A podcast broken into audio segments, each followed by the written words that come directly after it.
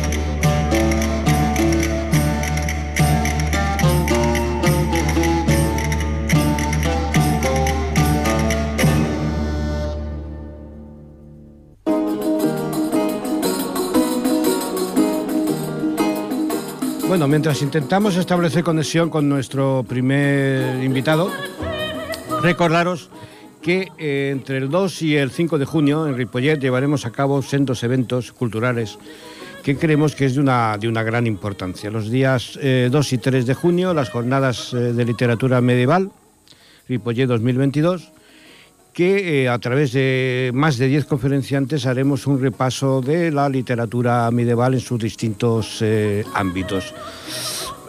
Eh, pasaremos revista desde los cartularios medievales hasta el cantar del Miocid, pasando incluso por la esgrima, por Ramón Llull, en fin, que creo que el cartel es un cartel interesante y prometen ser dos jornadas realmente intensas y, importantes en, nivel cultural.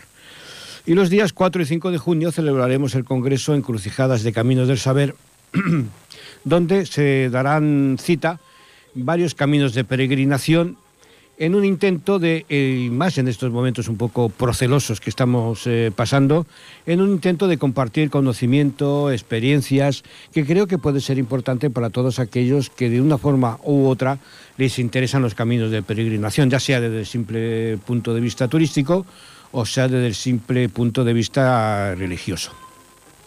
Repito, esto será los días 4 y 5 de junio los, eh, los, caminos que estarán presentes en este congreso mm, son pues el camino de Guadalupe, eh, las rutas de Sefarat, el camino lebaniego, eh, la Vera Cruz de Caravaca, el camino de Olaf, el camino de los Reyes Magos, o, lógicamente el camino de Santiago. Todos ellos, pues con, una conferencia donde pues nos explicarán el camino, qué nos podemos encontrar, eh, cada uno pues intentando dar a conocer y promocionar un poco estos caminos que algunos de ellos, lógicamente, son muy conocidos, pero otros no lo son tanto.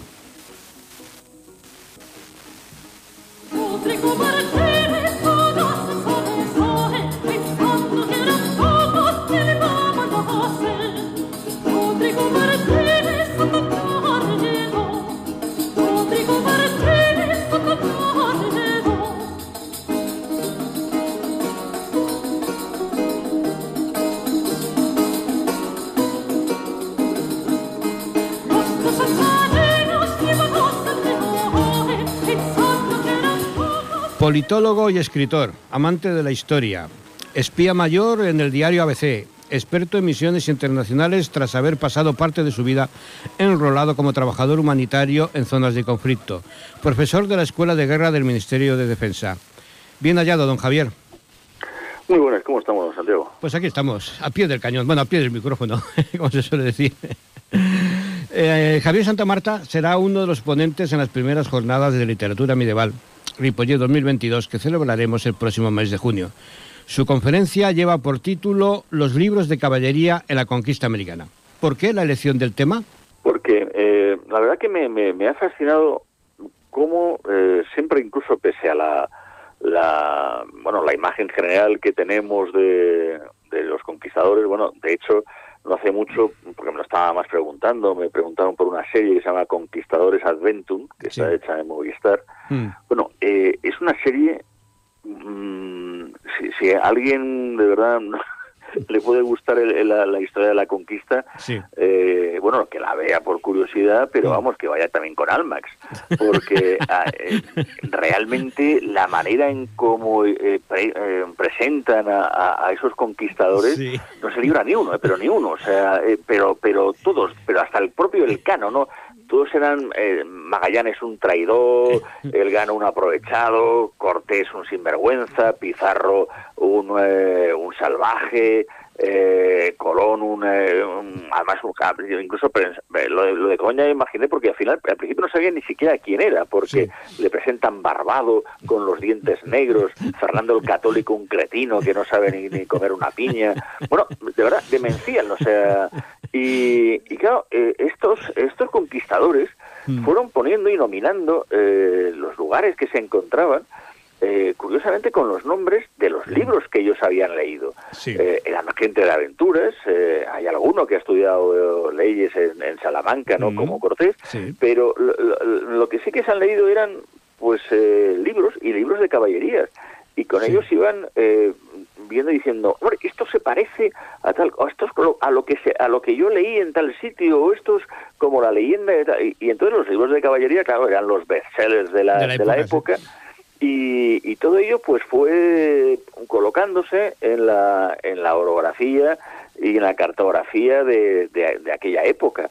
Entonces me pareció un aspecto interesante, ¿no? Ver cómo la, al final, pues, eh, aspectos de la literatura, pues, acababan siendo una realidad en la mente de, de estos conquistadores. No, además es, sí que es verdad que la orientación, ¿no? Esta que haces en tu conferencia, me parece mm. muy interesante porque lo que tú has comentado de esta serie de, de televisión es lo habitual en las series. O sea, mm, a ver, esta imagen, ¿no? Que, que se intenta transmitir de, de, no sé, de oscuridad, de suciedad, de, no sé. Mm. Sí, sí, sí, no, siempre es todo un aspecto en donde la crueldad es máxima, la suciedad es, es permanente, eh, bueno, es, esa imagen incluso del mundo medieval, eso ya es un poco en general, que cuando además uno ve los libros de horas, los libros miniados, mm-hmm.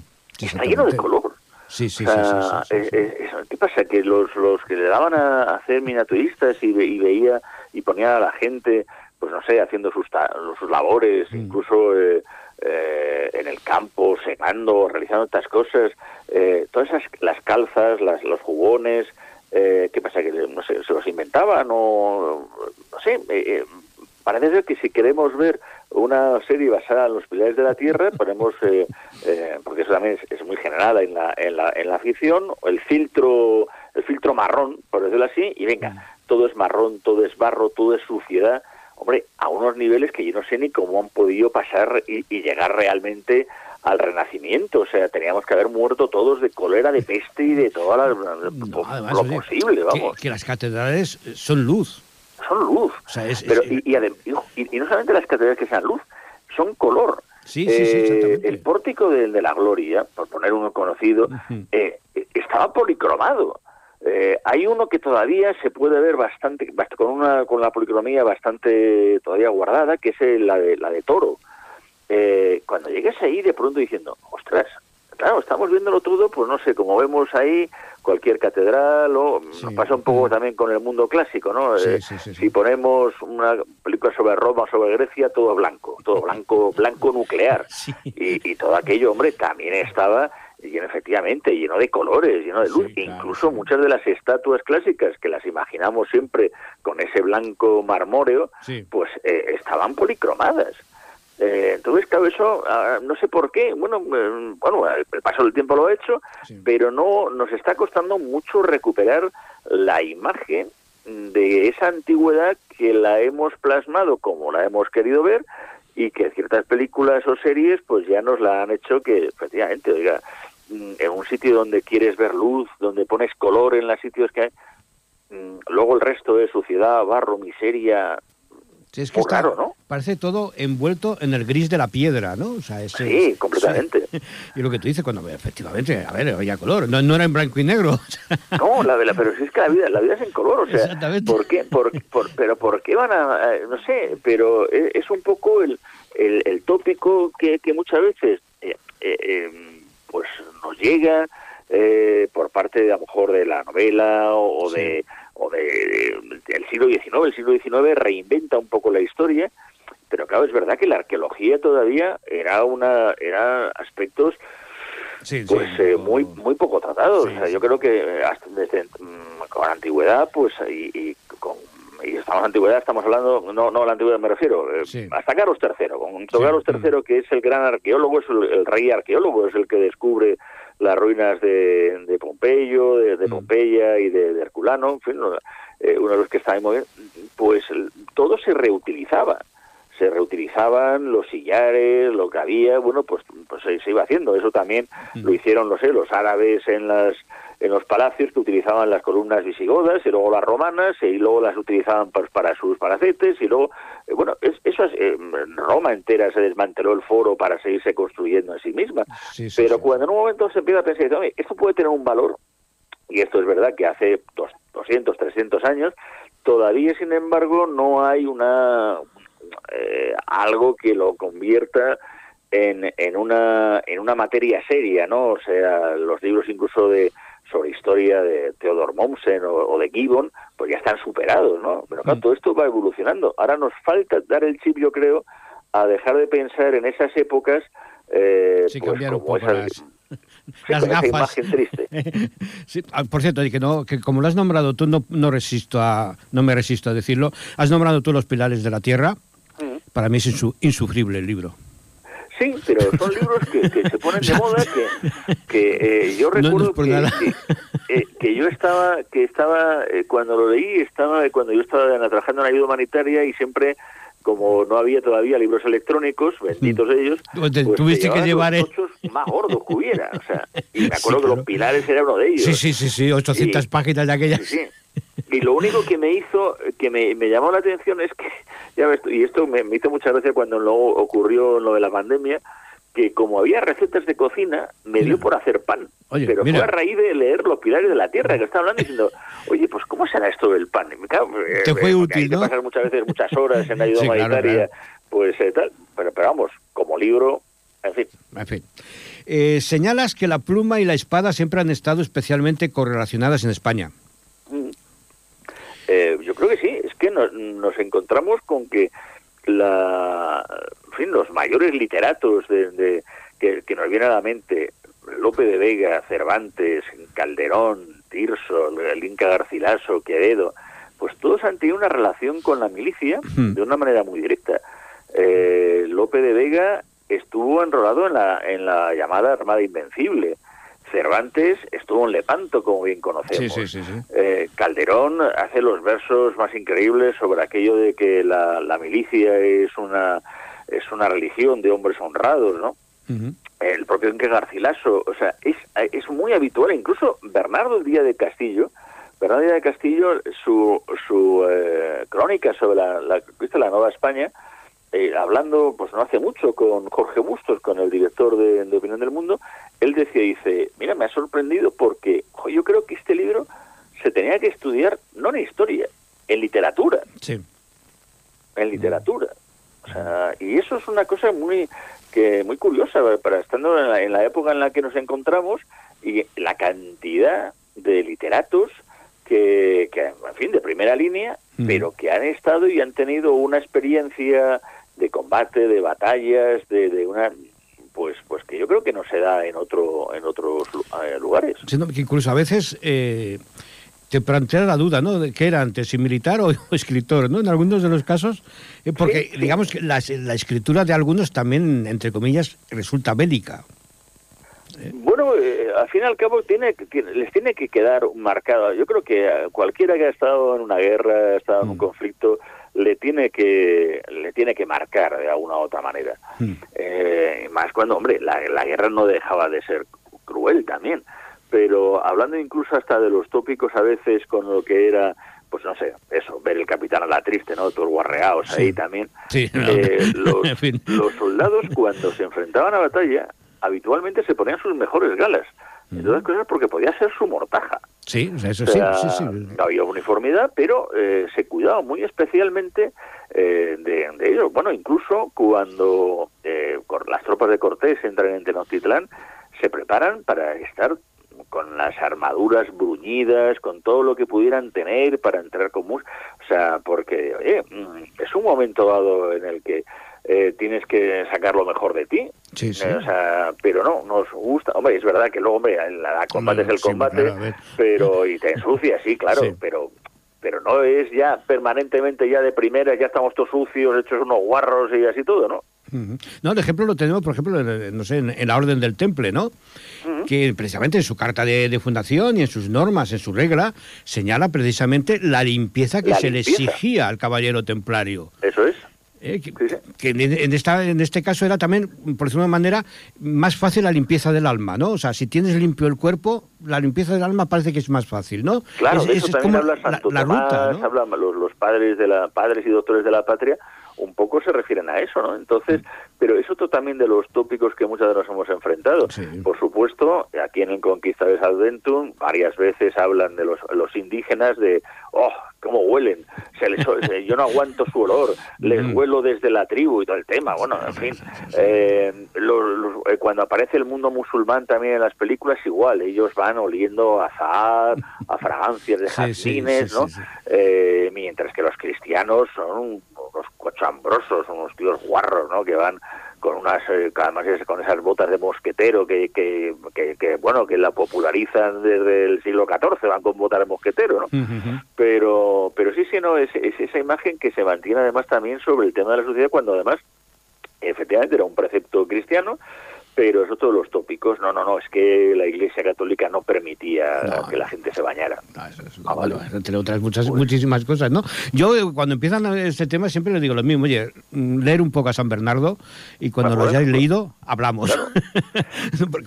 es el tema, ¿no? Pasa igual que la conquista de México. Ah, los españoles, oiga, y los sacrificios humanos que hacían ustedes, y aún hay gente que, te, lo discute y te lo niega. No, no, eso no es verdad, eso, haga por favor, que ahí están, ¿no? O sea, vamos, por eso, no sé, es una forma de, no sé, fin, eh, los tiempos que corren también, ¿eh? O sea, es, es, lo, que, es lo que nos toca. Eh, si tú tuvieras que recomendar un libro de caballería, ¿cuál sería? Pues, eh, caramba, eh, ah, venga, difícil, complicado. Eh, hombre, al final me diría eh, la, la, edición de, del libro de caballería españolas que tiene, que españoles, el libro de caballería españoles que tiene la editorial Aguilar que ahí vienen varios. Mm. no, uno, es una magnífica recopilación. Pero, pero seguramente a lo mejor tirante el blanco, tal vez, sí, mm. por, por aquello además también que es, eh, es, es, eh, es una de las eh, joyitas también de la literatura española, o sea, hablando de española en general de la, de la península, que, que, yo creo que además influye mucho y, que yo creo que sea una lectura que sorprendería a mucha gente. Pero de, donde podrían sacar muchas y muchas cosas es del capítulo, creo recordar, eh, perdón por mi mala cabeza, eh, bueno, no, lo voy a decir así de memoria, el, del donoso escrutinio del Quijote. Del, Quijote, donde está el cura con el barbero y el ama, en donde además hacen un donoso escritura, porque eh, efectivamente hacen una selección de libros de caballerías, también de los que dicen que ah, estos son Morraya, estos son Dan Brown, mm. pero hombre, no, estos son libros que verdaderamente sí que merecen la pena y por tanto han de salvarse. esa, esa alusión a Dan Brown. Ha sido, mal, ha sido malvada. Lleva doble, lleva doble intención. No, pero no, porque al mismo tiempo, vamos a ver, el Dan Brown, a mí me encanta leer a Dan Es muy entretenido, ¿eh? O sea, es muy el entretenido. único asunto es que la gente se lo tome en serio. Exactamente, aparte que su, libro es un plagio del enigma sagrado. O sea, del, libro de investigación, el único que hace es plagiar, lo novela pero es un plagio, o sea, del, del, libro, ¿no? Pero bueno, pero sí, por lo menos es entretenido, eso hay que agradecer. Es entretenido, eso es lo que al final... sí, porque hay otros, el que hablábamos antiguamente, eh, anteriormente, los pilares de la tierra, que la verdad es que ni es entretenido ni es nada. No, Soporífero. A ver, como, eh, como sonífero lleva bien. Claro, o sea, Dan Brown es un mentiroso compulsivo, pero, pero te hace una cosa mena, divertida. ¿eh? El único problema es efectivamente cuando se cogen ideas, y ya incluso de los hijos del eh, los hijos de, Jesucristo y de María Magdalena, lo trata precisamente eh, Peter Berlin en su tetralogía, que me parece que luego acabó poniendo, siendo pentalogía de mm. los hijos del Grial, eh, que también son unos libros también hay que leérselo con ganas, porque tiene una biblia de personajes que ya que el tema. Pero vamos, que, que no descubre nada. No, no, en, absoluto, en absoluto, pero bueno, tuvo un gran éxito de marketing. Sí, efectivamente. cuando había libros que ya habían hecho, incluso, pues efectivamente, el autor este nórdico que al que también había cogido toda la idea, pues eh, dio las gracias a Dan Brown en el, nuevo prólogo, dice, mm. porque gracias a esto, pues han vuelto a reeditar el mío, que, trataba ya este asunto. Sí, sí, sí. Eh, esta, lo que tú dices, ¿no? Esto de la espada y la pluma en España, ¿en otros lugares de Europa se ha dado este...?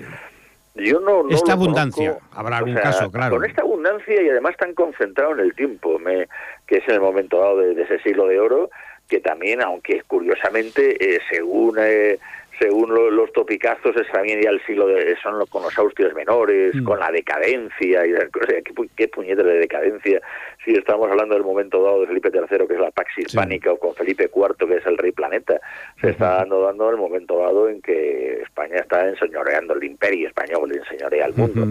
Pero, no vamos, evidentemente, claro que se han dado... Eh, sí, casos, eh, casos y tal, pero pero tantos y tan concentrados y tal, no creo yo que se haya dado, yo no conozco desde luego ni lo que podríamos conocer como Alemania, ni en Francia, mm. ni en el Reino Unido, que en aquella época ya sabemos, tenemos a Marlowe, eh, porque Shakespeare creo que digamos no, no se acercó ni a Cornualles cuando vino la Armada. pero, pero, ¿Shakespeare era uno o eran varios? Ah, esa es otra. incluso fue Marlowe el propio Shakespeare, o sea, aquello era una un sistema y tal. Bueno, hay, hay mucha gente que ya lo ha desmentido en el tema, pero pero la verdad es que el enigma Shakespeare es muy curioso, porque sí, sí que lo es, la verdad es que es un personaje también muy interesante y con muchas con muchas sombras también. Sí, yo no recuerdo el título, pero leí un, un, un estudio ¿no? sobre, el, sobre el personaje, sobre Shakespeare, y realmente mm, te hace que pensar ¿eh? si realmente existió como tal o era un grupo de, no sé, es de, aquellos temas, desgraciadamente, yo me supongo que nunca lo sabremos, como tantas cosas, ¿no? Pero... Sí, es, es, es, muy difícil, sobre todo porque, bueno, me, es verdad que en aquel momento todas las cosas se, se tomaban de otra manera, ¿no? pero eh, incluso los cambios en los temas, eh, eh, cuando efectivamente empieza a tener un éxito y no, y no antes, sí, mm, es muy proclive a que se produzcan esas dudas, sobre todo porque además luego está From Avon no queda ni la tumba, ni la queda la casa, y todo lo que te enseñan pues es un parque temático, pero verdadero no hay nada. O sea, pasa que, hombre, a un héroe inglés no vamos a discutirlo. Hombre, ya ves, hablando de, de, por ejemplo, Blas de Lezo, Cartagena de Indias, pues a Blas de Lezo no sabemos ni dónde está enterrado, y Vernon, que fue el que derrotó, está en uno de los lugares principales en la abadía de Westminster, nada es, menos. Es que se saben vender, eso hay que saber, eso hay que reconocerlo, se saben vender. ¿eh? Igual que los franceses, en cierta manera, eh, lo que hacen, se apropian un poco de la historia, Creo que pasa, por ejemplo, en el Camino de Santiago, ¿no? Todo el mundo, el Camino francés. Oiga, ¿pero qué Camino francés? Camino de Santiago. O sea, o sea es que siempre... Sí, sí, o sea, se lo apropian, ¿no? Es aquello de decir... Sí, sí, hombre. hombre, Camino francés, hombre, ya, pero, no sé, pero es que nadie, está, nadie lo está haciendo desde el otro lado de los Pirineos. Entonces, pues, oiga, muy bien que fuese a la ruta de Roncesvalles, pero no sé, pues hablemos del, camino de Roncesvalles, no sé, ¿por qué estamos hablando de...? Sí, sí, sí, no, no, es... Eh, tú que eres un escritor de, de, éxito, porque así lo podemos decir, con tu libro sobre las, sobre las fake news de de la historia, además muy interesante. Eh, a ver, danos una, una, una exclusiva. ¿Qué estás preparando? No, ya sabes Porque algo que tendrás en preparación. Las editoriales en eso te prohíben decir absolutamente Ah, nada. Ni siquiera el tema, ¿no? Podemos Nada, saber por dónde nada. va a ir. Bueno, bueno, No, bueno. no, porque ya digo que, hombre, vamos a ver, va, va a haber cosas de historia, pues, cosas que estoy preparando, pero desde- y es una rabia porque, bueno, eh, yo incluso teniendo ya, eh, cuando teníamos el libro ya hecho y la portada, y yo no, y, no, y, y- y hicimos una especie de pre-campaña, pero todavía es sin poder decir nada, lo cual lo pasas muy mal cuando ya incluso ya has entregado, has revisado las Sí. y tienes la portada y no la puedes ni enseñar. Es horrible. Sí, no, a ver, que ellos tienen en la sartén por el mango, ¿no? Que se suele decir. Claro, entonces ya me gustaría, pero hombre, seguiré intentando divulgar la historia pues con aspectos que, bueno, que yo creo que le resultan agradable a- al lector y que, y que pues no sea algo pesado, pero al mismo tiempo, hombre, con todo el, el rigor que, que intento ponerle, pero al mismo tiempo que sea ameno. Yo lo cuento muchas veces, ¿no? Mi, mi pasión por la historia me viene desde el segundo de bachillerato, del bachillerato de entonces, Ujú. ¿eh? desde hace ya unos cuantos años, porque el libro de historia que tuvimos en aquel curso eh, hacía mucha mención a las anécdotas de las historias. Claro, Y aquella anécdota te llamaba la atención y te hacía fijarte más en el texto de la lección en sí, ¿no? Y desde aquel momento, pues esas anécdotas que realmente, además, te, te ayudan a comprenderlo, ¿no? Porque a veces las anécdotas casi son más importantes que los hechos reales, ¿no? Que, que se cuentan generalmente. Me hizo atraerme, que, que la historia me, me- me atrajera de una manera que, bueno, mira, pues llevo así 50 años, ¿no? Y es por eso, ¿no? Por, por, por esa manera amena de contar la historia y no un tocho de 800 páginas, que aparte, pues bueno, de ser un tocho, encima cuenta cosas que, en fin, ¿eh? pero es bueno. que eso, eso se cuidaba mucho también las ilustraciones de los libros. Sí, que tuvieran- sí, Y recuerdo que yo, igual, yo tuve el, el libro de Siempre Tuvimos Héroes, el primer libro que hice sobre sistema de historia, se lo dediqué a mi profesor de octavo de básica. Yo Ujú. soy ya, ya del plan de, de la EGB. Tú eres más Eh, moderno. Yo soy más moderno. Eh, a- se lo dediqué a que fuera mi profesor de historia porque recuerdo que incluso en las preguntas de los exámenes nos hacía preguntas de los pies de foto de, las, de, los, de los santos, como se decía. Sí, sí, sí, sí. ¿Por sí, qué? sí. Porque decía, dice, es que quiero que os fijéis en eso. Exactamente. Quiero que os fijéis en curiosidades, ¿no? En, en por qué de una cosa y otra, porque todo tiene esa su razón de, de- de ser. Y eso, pues, te ayudaba, te animaba a no tener que cogerte el chocho así puro y duro, sino eso. Mire un poco más, mi- mi- miremos un poquito más. Y, y eso Escarbemos. eh, te va a hacer efectivamente que tengas curiosidad Sí, por el tema y no que acabes odiando. Muy bien, Javier. Pues nada, oye, ha sido un placer tenerte, porque, bueno, la gente debe de saber que haces un par de días, eh, hace un par de días estabas en el Senado dando una conferencia Sí, ahí. y hoy pues te tenemos en los micrófonos de Ripollet Radio y te lo agradecemos enormemente. No, Santi, un placer y muchísimas gracias por, por vuestra No, invitación. contrario. En junio nos veremos, eh, falta. comentaremos y, bueno, daremos un repaso a todas estas cosas, que es pues, importante. de verdad. Pues de verdad, Javier, Muchísimas gracias muchísimas a ti y un abrazo. Un abrazo fuerte. Hasta luego.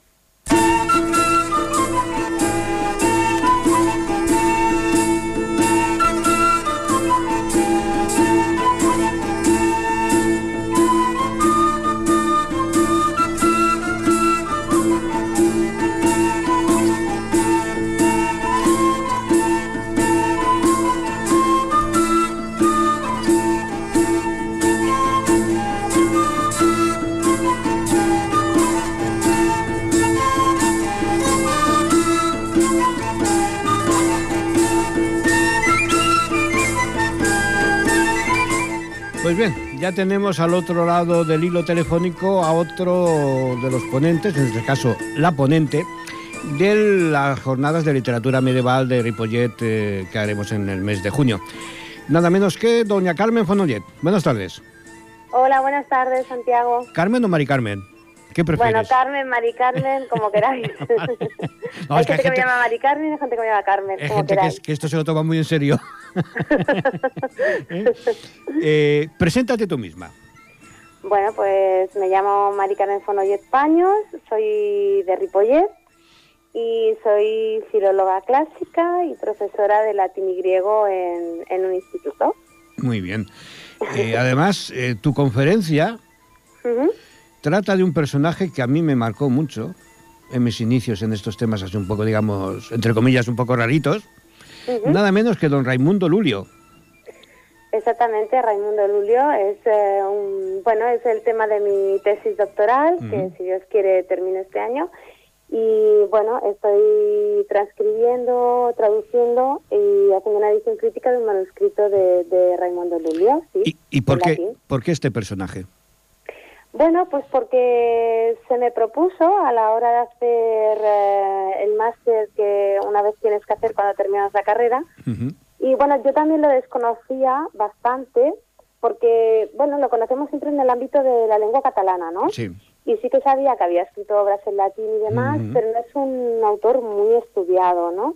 Mm. Entonces me llamó la atención y la verdad es que estoy enganchadísima a Raimundo Lulia. No, no, es que te, engancha, ¿eh? O sea, es un personaje con sus particularidades, que las tenía, como todos, ¿no? Pero, bueno, un personaje que, se dice de él, ¿no? Que inventó La Rosa de los Vientos, en Octulabio, conocido en su tiempo como el Doctor Inspirado, el Doctor Iluminado.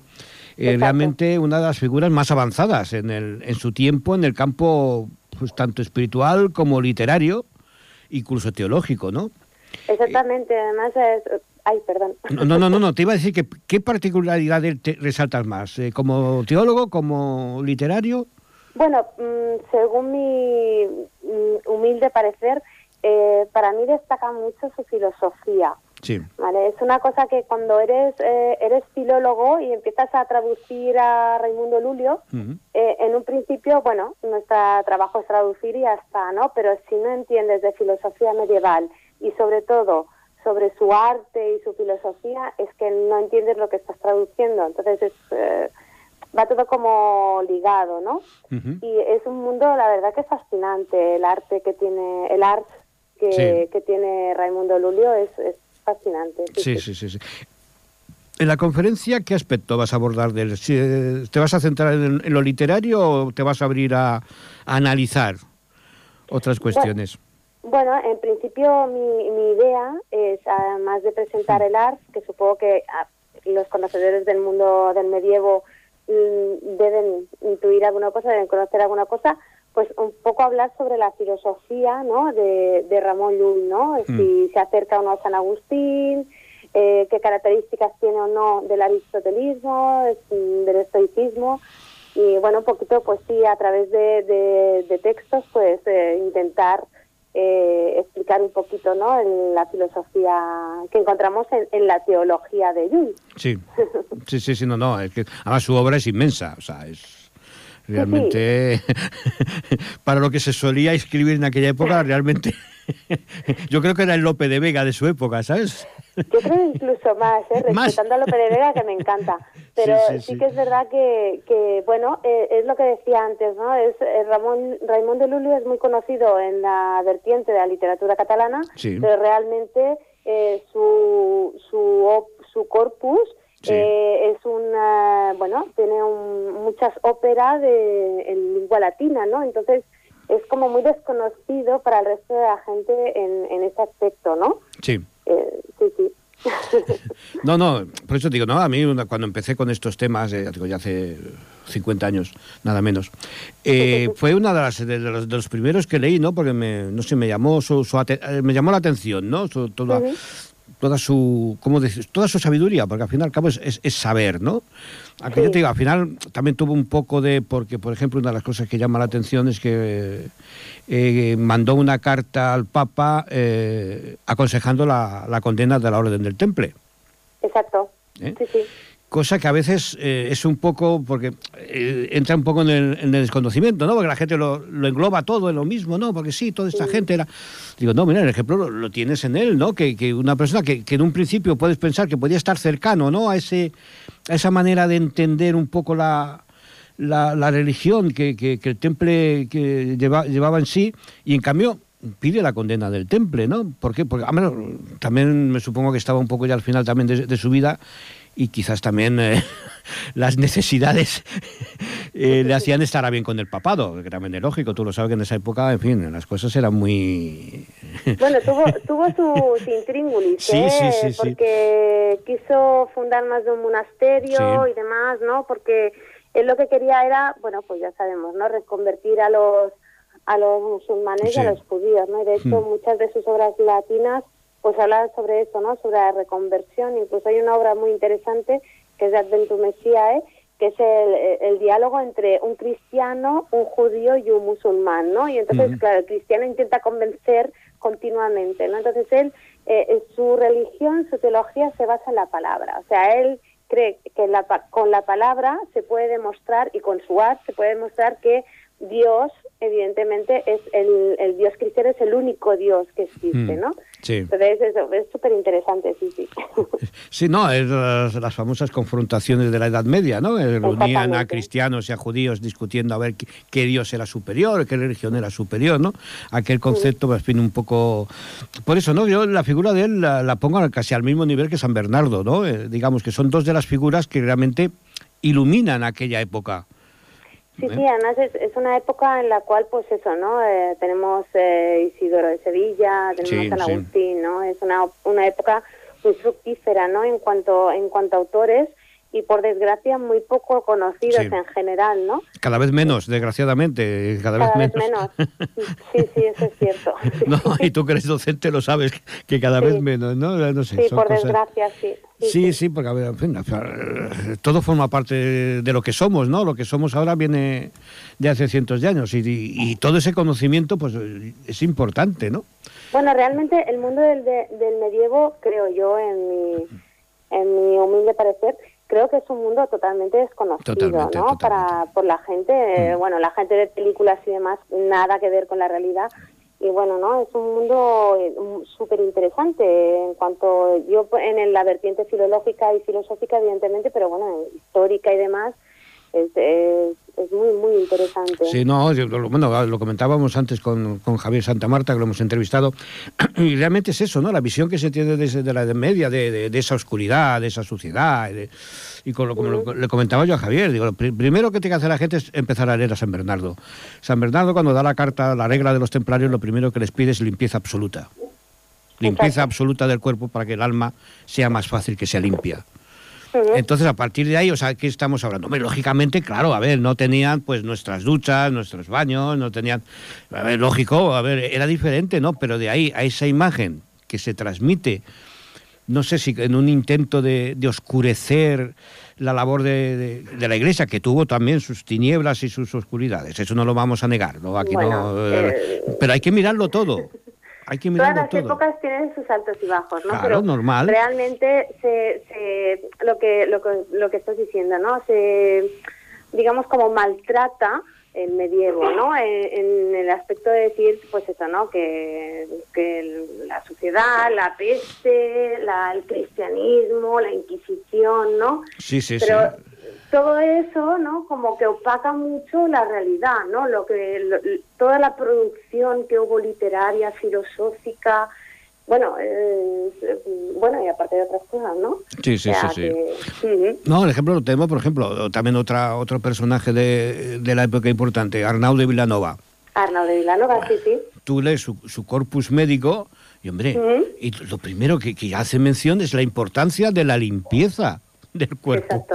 Entonces, a ver, ¿qué estamos hablando? Eh, bueno, ahora también pasa, según en qué zonas eh, vayas del mundo, pues bueno, la limpieza será mayor o menor porque tendrán más o menos posibilidad de acceder al agua y a los baños y tal, ¿no? Pero esa, no sé, esa intención de, de, la Edad Media de oscurecerlo, ¿no? No sé, esa a veces un poco, un poco raro. Y, Raimundo Lulio, Ramón Llull, realmente también está metido un poco en eso, ¿no? Porque más de uno a veces hablando de, ay, no, pues eso no, eso es esoterismo, eso es no sé qué. A ver, vamos a ver. Aparte de que el esoterismo está mal entendido, bueno, pero además nada que ver con el esoterismo. No, no, ¿eh? no, no, pero con el esoterismo tal como lo entiende la mayoría de la gente. Ah, eso sí. Eh, porque, claro, a ver, el esoterismo tiene unas obras que son realmente obras maestras. Porque, a ver, pues también es sabiduría. Pero, claro, la gente tiene el concepto de esoterismo, pues no sé, de estos que te salen en la madrugada en la televisión, ¿no? ¿Qué tal? Que, no, a ver, no, señores, había gente muy importante estudiando, había gente escribiendo, había... Entonces, claro, a ver, Sí, sí, bueno, de hecho, de hecho a Raimundo Luilo se le considera como contrario a las, a las enseñanzas de San Agustín. Sí, sí, Pero realmente eh, no es así. ¿Vale? Lo que pasa es que él crea su propio arte y su propio método, hmm. pero Raimundo Luilo es súper, súper eh, cristiano, con una fe totalmente profundizada, o sea que nada que ver con, con eso. Sí sí, sí, sí, no, a veces, a ver, dada la época, a veces sí que es verdad, ¿no? Que esa defensa de la fe era un poco exacerbada, ¿no? Era un poco, pero bueno, también es lógico porque nos tenemos que poner en, el momento del mundo en el que se desarrollaba eso, ¿no? O sea, hay, hay que, tenemos que saber verlo desde ese punto de vista también.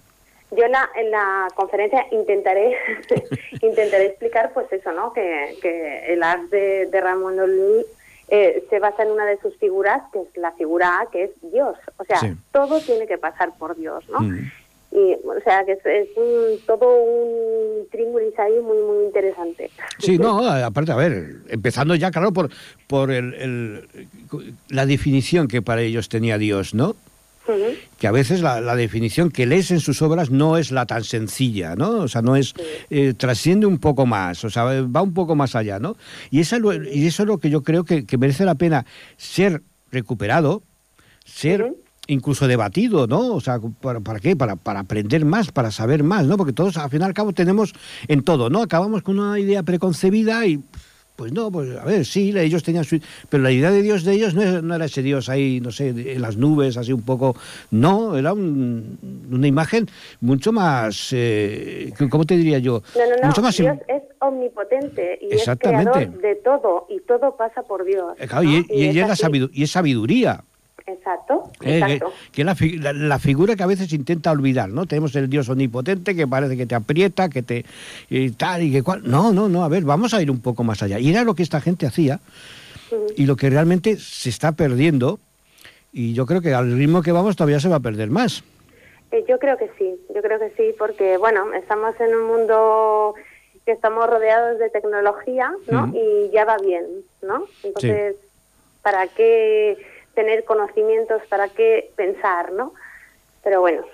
es que es malo pensar. espero que cambie ¿no? ¿Tú crees? Yo espero, espero. No sé, yo viendo los planes de estudio no sería muy optimista. Bueno, no me hables de los planes de estudio porque vamos. pero, pero es que es la base del futuro. Sí, sí, sí, bueno, eso es cada vez que entra un gobierno, pues lo destrozamos más y eso va así. O sea, es que es, el futuro, claro, y te da pena, ¿no? Porque ves las matemáticas, si ahora van a ser conceptos así un poco, pues yo no sé. y, ya no hablo solo de las lenguas. No, no, no, no, no, de todo. Hablo también de las matemáticas, de todo. es que al final, ¿eh? como decía el otro día, mm. yo en Twitter lo comentaba un poco así en plan irónico, que la suerte que tienen las matemáticas es que son las matemáticas. Si fueran los matemáticas, esto, sería tremendo, ¿no? Bueno, ahora se llamarían les matemáticas. y, estamos y es eso, estamos perdiendo el conocimiento, porque aparte la juventud no tiene afán de aprendizaje en estos temas. No, no, en absoluto. Tú lo sabes, o sea, no. Hay algunos, todavía nos salvamos. Algunas aves hay raras, algunos que sí, algunas aves, sí, algunas raras aves hay por ahí que, sí, sí. Eh, pero es verdad, o sea, no sientes ese impulso, ¿no? O sea, a ver, yo, yo, lo, yo lo veo en mis, en mis hijos, ¿no? Tengo una, una hija de 17 años y un, y un hijo de 12. Y eh, yo me doy cuenta, ¿no? O sea, no tienen, y eso, mira que yo lo intento y sí, a veces pues lo hacen, ¿no? Pero no tienes ese afán de, de leer, de, no sé, ¿sabes? De, o sea, me acuerdo muy joven, pues está leyendo al ajo ahí, en, en, El alma se apaga, y Carmen Laforet, y no sé, ¿sabes? O sea, porque, no sé, sentía ese impulso de, y ahora no lo tienen.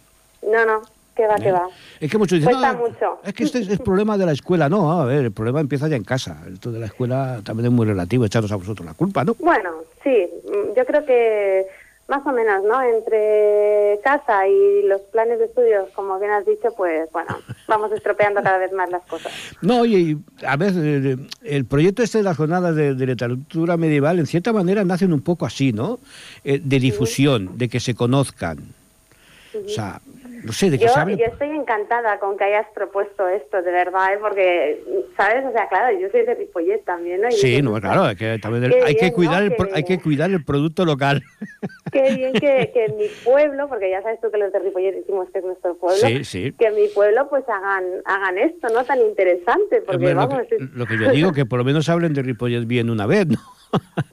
un poco en broma, ¿no? No, es verdad, no sé. Yo creo que puede ser un evento cultural, tanto a las jornadas como el Congreso de la Cruzada de Caminos. Yo creo que puede ser un hito importante en Ripollet. Yo creo que sí. ¿Eh? Incluso tenía gente para haber alargado más días, pero bueno. ¿eh? pues ya quedan para, para otra edición, ¿no? Además, no eres la única ripolletense que, que, vendrá como ponente. ¿Eh? Lo sé, los conozco. José Fuentes que nos hablará del, de los palíndromos, que es un tema que también es apasionante, ¿no? pues por eso, conocimiento, saber. Exacto. ¿eh? Por eso también el afán de que pueda verse a través de Internet, lo que ahora, a ver, nos abre mucho más el, la panorama de, público que podemos tener, ¿no? Entonces yo creo que, es importante esa difusión de un tema que la, la Edad Media está de moda pero está de moda de una manera así un poco... Sí, bueno, un poco que no lo es. No, y aparte tú lo sabes, ¿no? O sea, a ver, estudian historia. ¿Y qué, ¿Y qué estudian en historia? Bueno. Sí, sí, no, es que es así, ¿no? Sí que se toca el medievo, pero muy poquito, muy poquito, muy poco. Claro, entre eso y lo que ven en nada. y lo que ven en televisión. Pues nada, y así es lo que hay. Sí, sí, no, y, este, por eso, ¿no? Este afán de a ver si logramos, logramos eh, que a ver, lo que yo te comento, ¿no? A ver, esto será posible si también la gente viene, apoya y acude y lo quiere ver. Pues claro, claro, No es cuestión de que estemos ahí diez locos hablando de la lectura medieval, que si el CIR, que si los palíndromos, que si tú con, eh, con, Ramón Yul. Eh, yo eh, intentaré dar una conversación sobre la, sobre la cábala. A ver. Ah, muy bien. La cábala medieval, ¿no? Que yo también creo que, es muy importante, ¿no?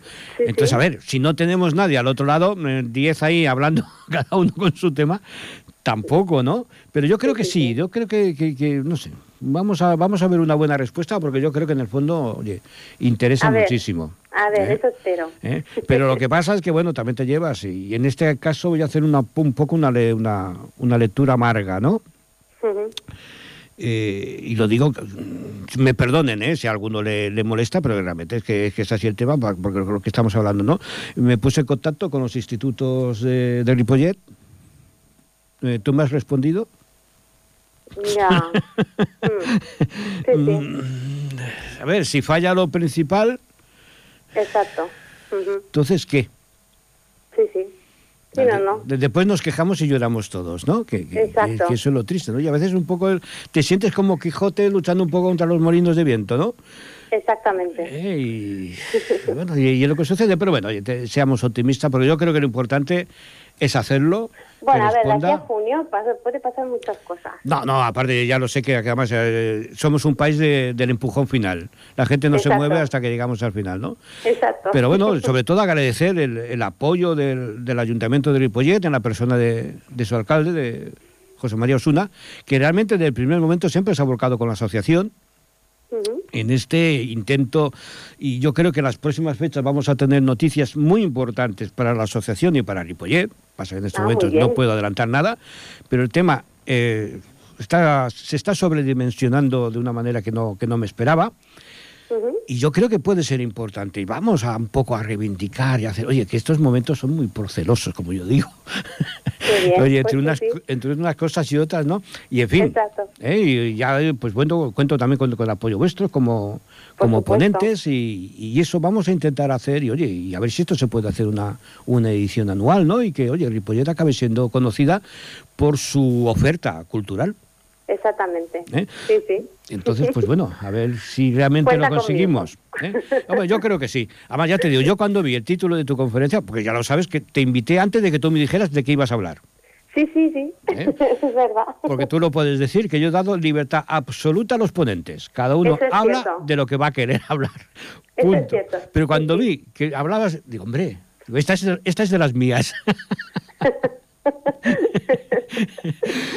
Pues oye, eh, Carmen, un placer haberte tenido en estos micrófonos. Un placer hablar contigo eh. y siento no haber estado presencial. Eh, te prometí que estaría y no he podido. Lo siento mucho, me disculpo ante ti y ante la audiencia porque no he podido. A ver, el, estudio de, de Ripoller Radio está muy triste, ¿eh? O sea, está aquí. Bueno. no, pero oye, además, que, aparte de la presentación que hicimos, que hicimos el día 21 de enero, que además fue, una época de mucha rebrote un poco COVID. Eh, queremos hacer, tengo pensado hacer un, un encuentro eh, antes del Congreso para, para el próximo mes, eh, aquí en Ripollet. con vosotros, los que sois ponentes, y bueno, y a ver si puede venir alguien más, para realzar todavía un poco más lo que vamos a hacer en el mes de junio y dar un poco más de, de aire a todo esto. Perfecto. Pues nada, lo dicho, gracias por, pues, por atendernos. Gracias por invitarme. Pues venga, Carmen, un beso. Adiós. Hasta luego. Adiós.